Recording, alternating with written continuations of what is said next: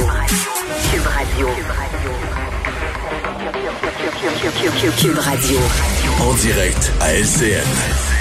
14h30, c'est le moment d'aller retrouver notre collègue euh, dans les studios de Cube Radio, Geneviève Peterson. Salut Geneviève. Salut.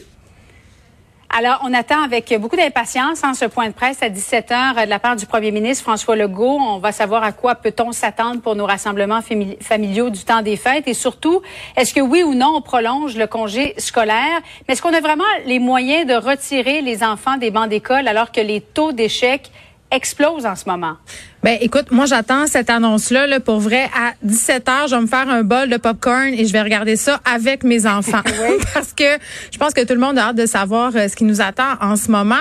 c'est vrai que c'est inquiétant puis pour une fois là tout le monde est d'accord, c'est rare qu'on voit ça quand même. Hein. Les parents mhm les profs, les directions d'établissement euh, sont tous unanimes à l'idée que ça serait peut-être mieux d'avoir le, moins de temps possible en vacances, c'est-à-dire parce que on veut pas encore que l'écart se creuse, l'écart des apprentissages se creuse et vraiment là, les chiffres sont préoccupants là. À ce temps-ci de l'année, normalement là, dans nos écoles publiques, on a un taux d'échec qui avoisine aux alentours de 10 Là, on est à 30% Et on pourrait penser qu'au privé, c'est mm. moins pire, mais non, la situation est similaire quand même. Euh, c'est peut-être pas si pire que ça, mais on a quand même des élèves qui sont en difficulté, en grande difficulté. Et ce qui est préoccupant, c'est qu'on a des élèves qui, normalement, fonctionnent très bien, n'ont pas de problème d'apprentissage, euh, que là, ben, ils tirent de la patte, ils ont de la misère à raccrocher. Ça, c'est une chose.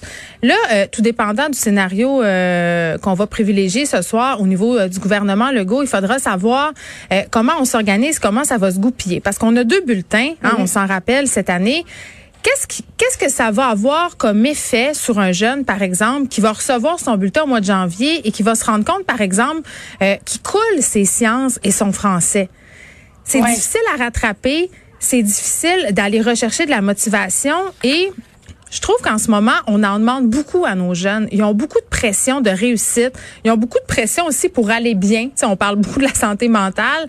Euh, c'est difficile à un moment donné. Puis je me dis, est-ce qu'on pourrait pas simplement un peu abaisser les attentes? On sait les examens du ministère vont avoir lieu. Est-ce qu'on pourrait penser à un moyen pour les jeunes qui vont réussir moins bien là, en janvier de pallier un peu à ça? Moi, je pense que oui. Puis la pression, elle est aussi sur les parents. là.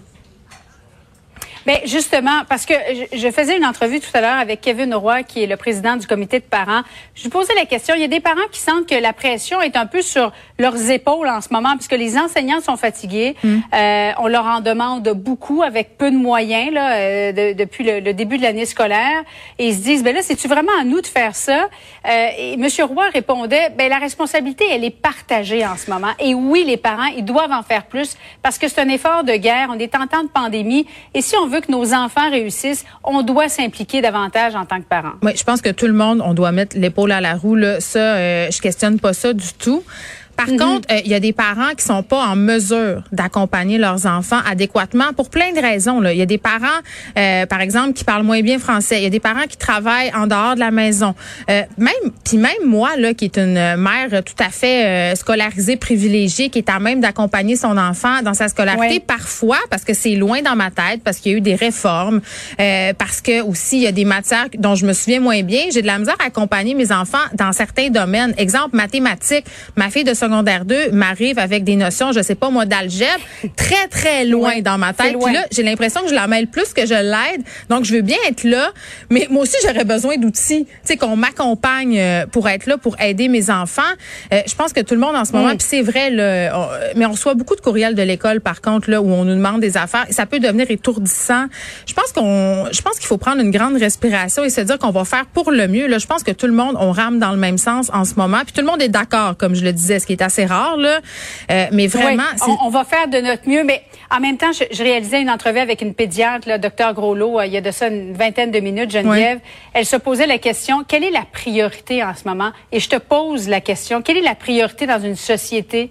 Et surtout, en ce moment, ce serait quoi selon toi? Ben, euh, là, Julie, si tu me demandes si la priorité, c'est de manger ma dinde ou que mes enfants aient à l'école, la ben, réponse, elle est, elle est assez claire. C'est l'école la priorité. Moi, je sauterais mhm. un tour. Je m'excuse là.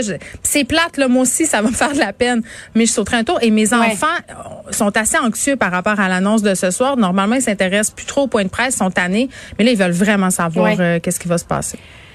Et tant qu'à fêter euh, le temps des fêtes à moitié peut-être que euh, vaut mieux dans ce cas-ci sauter un tour et se reprendre l'année prochaine. Merci beaucoup Geneviève. Vivement 17 heures. Merci. À demain. Bon après-